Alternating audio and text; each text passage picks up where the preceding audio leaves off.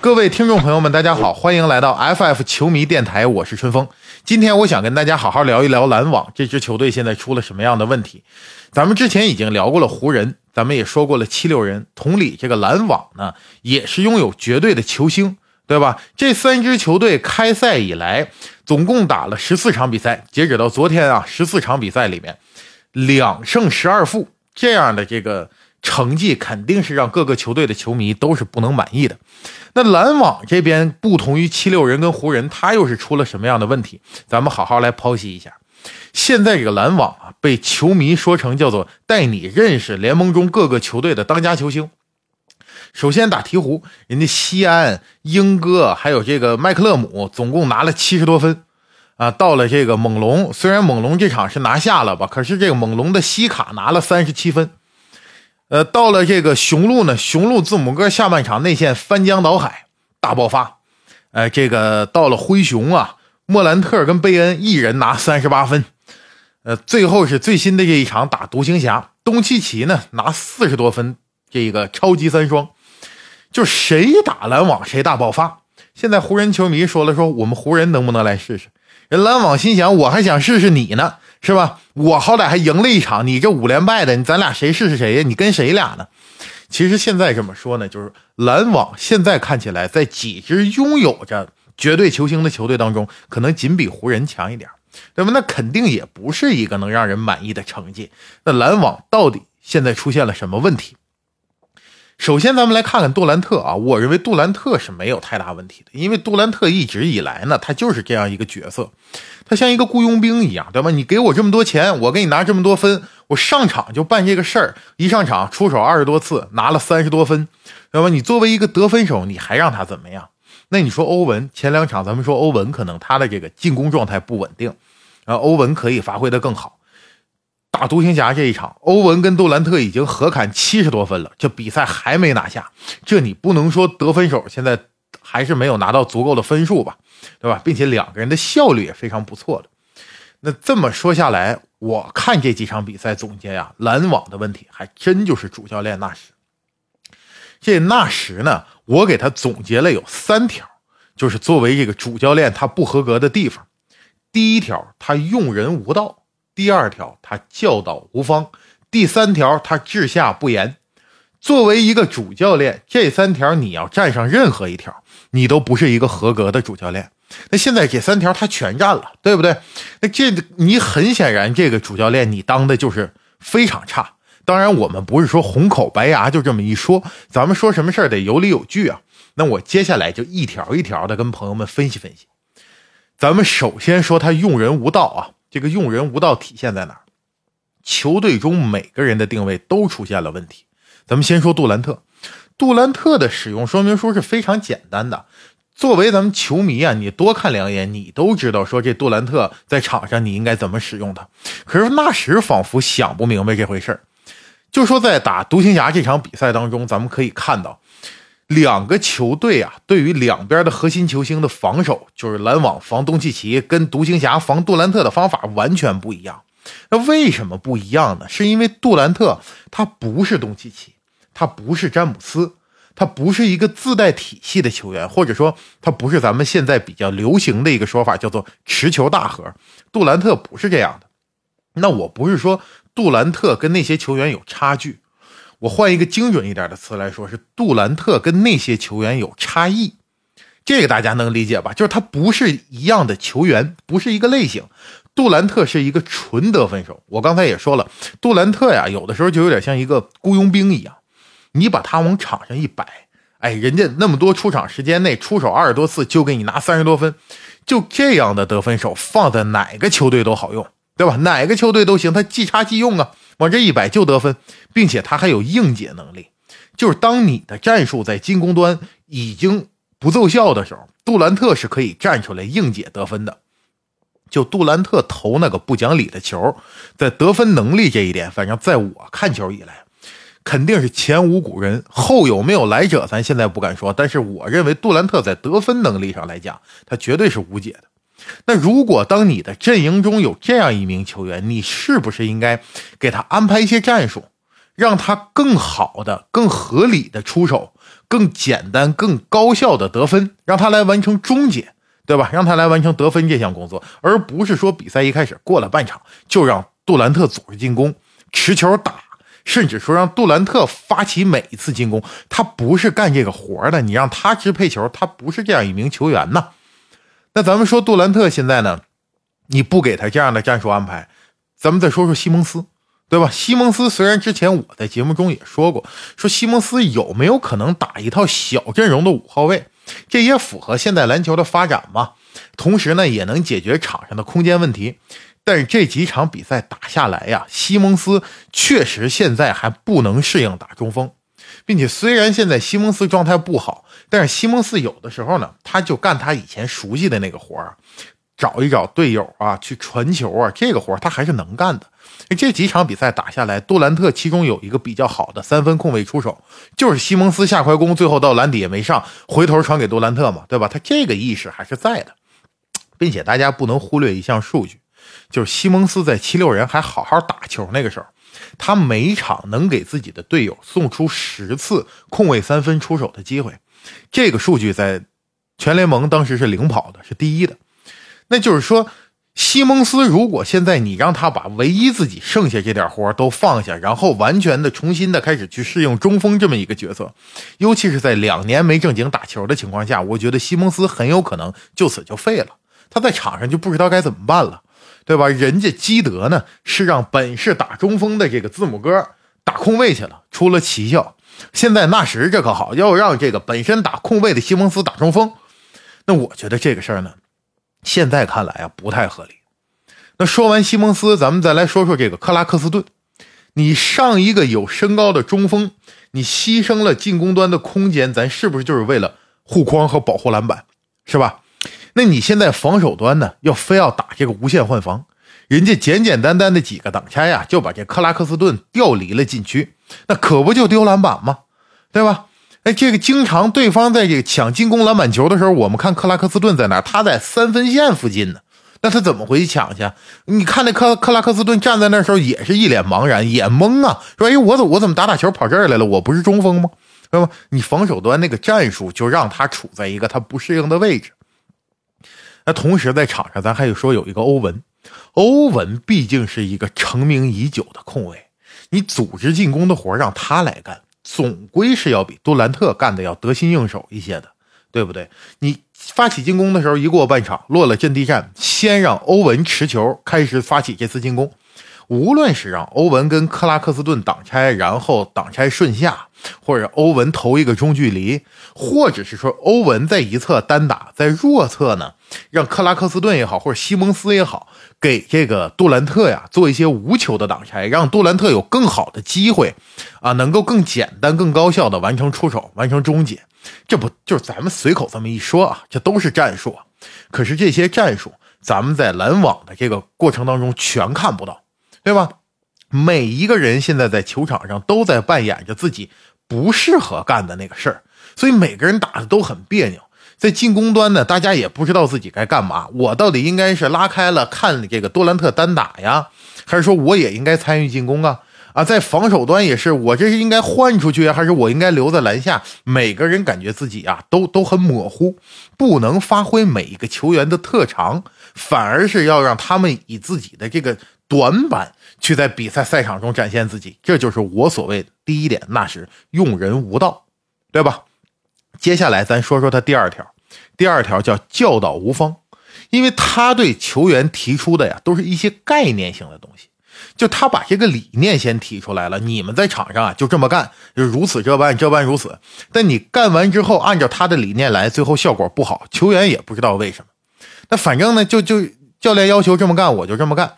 这一场不行，下一场还不行，球员就会很费解。你比如说，教练让我无限换防，对吧？我换了，可是人家还是能拿很高的分，是吧？这个我我就举一个例子来讲，我说那时什么叫教导无方啊？我就从防守端举一个例子。这时候咱们要引入一个第三方球队，因为呢，独行侠前段时间也打了这个灰熊，呃，这个篮网也打了灰熊。独行侠打灰熊那一场，独行侠赢了灰熊四十多分。呃，这个篮网当时刚刚赢了猛龙，我们那时候就想说下一场呢，篮网打灰熊应该是有戏的。那没想到呢，最后让人家这个双星一人拿了三十八分。那一场啊，篮网每百回合失分一百四十多分，就是那防守漏成什么样。可是独行侠去面对灰熊的时候，完全就是会把这个分数控制在每百回合失分在一百分左右，甚至防得更好的之前的场次会有九十多分、八十多分的时候。所以说，那你咱们就简单一想，说这独行侠阵容当中的防守资源跟篮网应该是差不多的，对吧？也不是一个说防守多么强、有多好防守资源球队，人家是怎么做到的？就一个细节啊。灰熊的进攻是非常喜欢用这个莫兰特跟亚当斯发生挡拆之后发起的，是吧？亚当斯非常喜欢站在三分线靠外很多的地方，就在很高的位置给莫兰特设置挡拆。那这种情况只有两种可能性：第一种就是你家的这个持球的后卫啊，三分非常的准，他有超远出手的能力。你在这儿设置挡拆，如果对方的中锋不扑出来，我的后卫直接投。那你要忌惮这个投射呢？你中锋一扑出来，我家的中锋就可以顺下，啊，不是一个空框，也至少到里边是一个大打小的错位，对吧？一般来讲，这第一种情况，比如说库里、利拉德、特雷杨就是这样。那第二种可能性呢，就像莫兰特这样，就是他有绝对的冲击力，在这里发生挡拆，能够给莫兰特提供更长的加速距离、冲刺距离。就比如说莫兰特肯定比我跑得快，对吧？可是我俩就跑两米。你比我跑得再快，这两米你就能，你比我快出三十公分，对吧？那如果我俩一块跑二十米，那可不，他到篮下我就已经被甩得没影了嘛。所以这个时候他会在很高的位置给莫兰特设置挡拆。那我们来看看独行侠应对这样的情况是怎么来防守的呢？当挡拆发生的时候啊，独行侠的防守人，比如说这个伍德，他收的很靠里。因为我们要了解对手的习惯，比如莫兰特，他跟亚当斯发生挡拆的时候，他已经加速了，这时候他已经提速了，他很少说这个时候突然一下我再减速急停到这儿拔一个三分。莫兰特出手的那个三分啊，更多情况下都是别人放他投，要考验你的三分时候，莫兰特来一个，他很少说一挡拆我突然就拔一个，那往往他是喜欢往里走，所以这个时候伍德要防的靠里。如果真就说你投一个，那我就让你投一个，我叫放投不放突，对吧？那这时候球迷可能说了，说那你伍德换出去了，那对面亚当斯不还是对上独行侠这后卫吗？比如对上这个丁威迪了，那丁威迪这个时候也有他的工作，丁威迪要尽量用自己的身体倚住亚当斯，即便说他俩身材有那么大的差异啊，可是我尽量扛住，不让亚当斯非常轻松的顺下到他舒服的那个位置，同时啊。在弱侧端负责防守的这个东契奇也会拉回来，拉到篮下三秒区里来补防，也让这个亚当斯不会很轻松的进来。那咱这么说，说那你弱侧不就又漏了吗？这个时候就是原本防守弧顶和四十五度的球员，你要往东契奇离开的那个位置进行补防。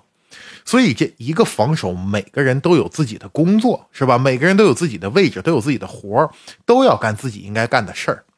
那同时到最后了，也许就是说我能做的事情全做了，这个球分到底角或分到空位，人家还是投还是进了，那这是没办法的，因为你防守再好的球队，你也不可能在 NBA 的这个比赛当中防的对面一分不得，是吧？我们说防守的本质就是我尽量给你设置更多的阻碍，让你用你最不舒服、最不熟悉的比赛方式跟我打。让你用最难受的方式跟我打，就如果说你用那么难受的方式，你还是把我打花了，那我就认了。那你打死我就打死了。可是我们防守的资源是有限的，大家在场上都是五个人，我必须要有防守重点，我必须要抑制住你哪一项，我不能让你用这一点打死我。你要用别的打死我，那我可能也没办法了，对吧？可是篮网现在呢，在防守这一端就是没有明显的重点，几个窟窿。都漏水，有的漏的多，有的漏的少。你手里这几块泥呢，它是平均糊上去，那可不漏的多，那就还漏嘛。最终你就会发现，你哪儿都不想放，最后你哪儿都没补上，对吧？这个意思大家能听明白吧？到了篮网这一块，你看同样是防灰熊啊，篮网怎么防？比如说这个夏普，比如说克拉克斯顿，在防守莫兰特跟亚当斯的挡拆的时候，他提的非常靠上。其实。莫兰特不会在那儿拔三分，即便就说他拔，他要投死你，那你真没脾气。那只能说你往回收一点。可是他们不，他们站得很靠靠上，靠上之后，人家莫兰特一个加速，就他那个速度甩掉你个大中锋，那还不是轻轻松松。所以说，被人家这个莫兰特在里边干穿了吗？对吧？这个时候，包括说人家亚当斯顺下回来的时候，杜兰特也没有从他这个弱侧协防过来，所以你篮下呢也容易被人家打的这个四场大开。这就是说。那时在经历过这样的比赛之后，他没有明确的调整。比如说发生挡拆之后，面对什么样的球员，我们应该如何有针对性的进行防守？你防莫兰特无限换防，为什么就没像人家独行侠一样防得住？这里边很简单的一个细节，就是你中锋站的位置靠前了。其次是你换防完之后，你的这个后卫没有。尽量的用身体倚住对面的中锋，让人家太轻松的就走到篮下，即便这球没打进，人家能抢一个进攻篮板。就这两件事其实他没有告诉他的球员。致使在打这个独行侠的时候啊，东契奇跟自己队友一发生挡拆，他们是无限换防，可是效果好吗？效果还是不好，对吧？要么你就让东契奇换到你的防守弱点上。点菜嘛，无限点。米尔斯在场上点米尔斯，米尔斯不在了点欧文啊，甚至有时候打这个西蒙斯，人东契奇也能打。当然呢，东契奇就是厉害嘛，那这个也没办法。但是你必须要很明确，独行侠最强的是什么？比如说东契奇可以打你的弱点，那如果你去包夹东契奇，可能会找到自己的队友。你有些是可以放的，有些是不能放的，你必须明确的告诉球员，这时候你该做什么。啊，哪些球对面进了，这咱没办法，这是在我主教练运筹帷幄，在我的计划当中，这球他进了，不赖你们，这就是咱们允许他进的。但有些球呢，这个咱们必须要防住他，对吧？这就是咱们看那个有些好的防守教练，有些对方进球他感觉波澜不惊，有些进球一进他立马要叫一个暂停，这就是在他的部署当中，这是对面不该得的分，你不能让对面那么舒适的击败你。呃，在这一点上呢。篮网队几场打下来，就经历了这个灰熊啊，经历了独行侠。我没有看到每一个人有明显的变化，包括这后卫还是不知道去顶住对面中锋进去抢篮板呢，啊，包括中锋还是非常靠前，那容易被人一步一步过呀，一换过来非常靠前，被人一步过呀。所以说这个就导致了我说这个纳什这一点，就是他教导无方。没法好好的把这些新人呢，包括有一些这刚来到球队，咱们正在磨合期的时候，他不能真正的提高这些人，他提出都是概念，就喊口号，那这有什么意义呢？咱们看看说马刺系的球员，从马刺队啊交易到其他球队，都特别简单的就能融入人家那球队体系。为什么？波波维奇老爷子调教的好啊！波波维奇老爷子调教出来的球员，他在篮球这项运动当中，他明白怎么正确的打篮球。无论是进攻端还是防守端，他调教的明白，所以这些人呢，他到哪个球队去都比较好的就能融入。可是纳什这边明显感觉到，他就没法帮助他这些球员成长。就像这个很多朋友有的时候奇怪，就咱们看这个交响乐团啊，你看一个指挥站在场上，这手拿着指挥棒，这手就空手，有这个自我陶醉型的，有这个非常癫狂型的，啊，在场上就这么一比划，八十多人大乐团就在那演。有人就提出了说：“这指挥真的这么重要吗？啊，那那么多人的乐团，他这小棒一挥啊，就能起到决定性的作用。其实到了咱们看见的时候，那已经不重要了。它真正重要的是在下面咱们看不见的时候，人家排练的时候，对吧？你你这个乐器拉的高了，你那个吹的低了，你节奏快了，他节奏慢了，他要慢慢的去调，最终一次次的打磨，把这个乐团打磨到最后，呈现出来一个非常精彩的作品。”而不是说最后那一下，那可是纳什就是在底下打磨调教这一块他几乎没有什么明显的作用，就是喊口号。真正这球员到底怎么样才能变得更好，没有落在实处的教育的指导的方案，对吧？这是我说他第二点啊。那说完第二点呢，咱们来说说他这个第三点，说他治下不严。咱们看一支强队，我们能看到什么？就是所有的球员在场上，他是一个训练有素的队伍。是吧？咱们老说这强队看起来训练有素，而现在呢，看这个篮网有点一盘散沙。进攻端大家出手非常随意，谁拿着球谁都可以干一下，对吧？你看，如果当时马刺的时候，马刺那帕克在进攻端如果有两个进攻回合打的没有章法，或者他胡打乱打，你看波波维奇老爷子是不是把他摁到替补席上骂他一顿？对吧？这个东西，你作为教练，你作为师傅啊，你你就得教他。对吧？你你不是不是说现在大家都没有章法了，就是状态非常的散漫不积极。你作为主教练也什么都不说啊，在防守端也一样，大家呢也就是很散漫的，没有人去卡位，任凭对方的球员从你身后过去去抢一个前场篮板。这种情况，你作为主教练，你什么都不吱声，你就任凭大家一盘散沙。久而久之，这个球员他会越来越散漫，那越来越散漫，就越来越没有一个强队的精神面貌。现在。在这个篮网上一场打球的时候，主场有有有球迷扔了这个水瓶，当然这行为绝对是不对的啊！这个球迷也被禁赛了。但我就是说，为什么球迷会产生那样的情绪呢？就是因为现在看篮网，很多时候我们已经看不到一支强队的精神面貌了，每个人都已经没有那种拼劲儿了。而你作为主教练，看到队伍在场上一盘散沙，你这装老好人这个。场上也不说，场下也不说，那我要你这个主教练干嘛的呢？只是在这儿，就是说一个图腾，一个一个精神象征，对吧？那这一点就是我说那是第三点，治下不严。那咱们现在说了纳什这么多问题啊，他到底能不能下课？他到底能不能走人？其实前几期的节目我是说过这个问题，那个时候在休赛期呢，杜兰特就说提出交易啊。那杜兰特的话说的是很明白的，因为他说这个纳什。跟马克思他俩必须走，他要不走我就得走，就证明当时他们的矛盾已经非常大了。因为咱们作为球迷一看，在纳什的这个指导下，这篮网现在打的这么难受，那作为杜兰特，他的感受一定比我们更加明确，对不对？他肯定是更加希望这个问题得以解决。但在我看来，纳什还不会轻易走人。纳什，咱们看他作为一个这样的一个没有什么好的成绩的主教练啊。拿着联盟中顶级的薪资，那是一年九百多万美金的薪资，这是什么概念？勇士队的科尔也就是这么个价格，这就是在联盟当中目前教练的这个岗位上最高的薪资水平了。就这样，那人家科尔八年四冠，人家拿这钱，你那时何德何能跟科尔是一个待遇？那难道真的就是蔡老板人傻钱多？那当然不是了，蔡老板也是精明人。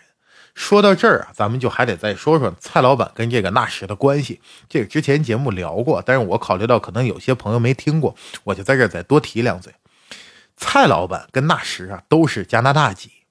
其实早在这个蔡老板来收购篮网之前，他跟纳什就在是这个体育的很多项目里面是有合作的。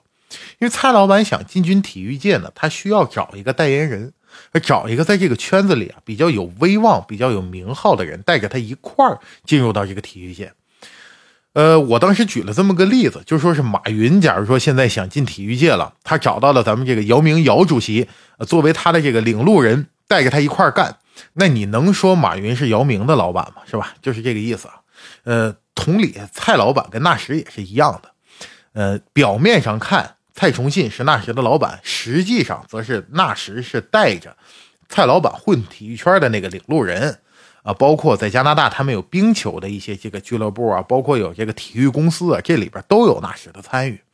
所以说，让纳什下课，如果蔡老板对篮网队还有掌控权，我觉得这可能性不大。那既然如果纳什也走不了，篮网到底该怎么办？我这儿呢也提出一个曲线救国的办法。就能不能是咱们保留纳什的职位，但是给他安排一些非常有能力的助理教练，比如咱们都知道这 NBA 是个教练组嘛，除了主教练有助理教练的，有防守教练的，有防守组的，对吧？咱们防守教练也好啊，助理教练也好，咱们找一点真正有东西的人来，在进攻端能够画出一些战术的，在防守端能够应对不同球队啊，咱们有不同的针对的方法。并且在这个过程当中，如果哪个球员没执行好，咱们还能指出他问题在哪儿，慢慢的通过这常规赛把这个团队呃柔和起来，把这个团队咱们磨练打磨出来。那这或许是一个相对折中的办法，既不破坏蔡老板跟纳什的私人关系啊，还能一定程度上解决问题。我想，如果这样操作，其实篮网这支球队，包括就是现在他的这个呃整体的资源配置和现在人员，其实不是说没有希望的，这支球队还是可以好的。可是现在啊，屋漏偏逢连夜雨，这也是今天的一个突发新闻，就欧文呐，在今天又开始整活了。他是发了一条推特，这推特内容是什么呢？它是里边包含了一条链接，这个链接啊，就是让你去呃亚马逊上去买一个电影的那种，对一个电影的这么一个推荐。这个电影是根据一本书改编而来的，而这本书普遍性的、就广泛性的被认为是一本充满反犹太主义的书。那这个问题你放在美国的社会环境当中呢，这个问题就大了。啊，尤其是在这个 NBA 里边，这是涉及红线的一个问题。NBA 里边这个犹太裔呢，也有很多很多人，这个是非常重要的啊，位高权重。咱们第一个就说这个现在 NBA 的总裁亚当肖华，出生在纽约的一个犹太裔家庭。你包括像咱们说勇士的老板乔拉克布，这些都是犹太裔的。所以你在这样一个环境当中做这么个事情，这是非常可怕的。但蔡老板呢，也不像有些其他的团队老板说这件事情啊，我私下先找欧文谈一谈。能不能大事化小，小事化了，然后我们最后统一口径对外啊，公关我们不论怎么说，看能不能把这个事儿给圆过去。那蔡老板是直接发了一个声明，就是说对欧文非常失望。所以我觉得这一下呢，可能就会再而引发这个球员跟管理层之间的冲突，是吧？包括杜兰特整个休赛期都已经闹成那样了，之后会不会再次提出申请交易，这我们都不得而知。那作为一个球迷啊，我们肯定会继续关注这个事件，看看这个事件如果继续发展下去，它会酝酿出一个什么样的结果？呃，最后会走到哪一步？如果说这个事情真的引发了一个更严重的后果，呃，甚至于说导致欧文像之前一样不能上场，那篮网队的成绩到底还能不能变好？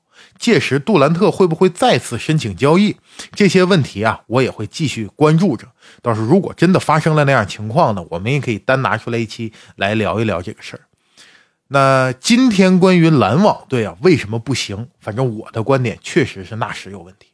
我不知道我说的这些观点您能不能认可？我也希望在评论区能够看到咱们各位球迷留下你的高见，不管你们有什么样的观点，我都非常欢迎在我们的这个评论区啊，咱们作为球迷共同来探讨，共同来交流，我们一起看球，一起聊球嘛。那今天关于篮网的这个节目呢，就跟大家聊到这里，下期我们不见不散。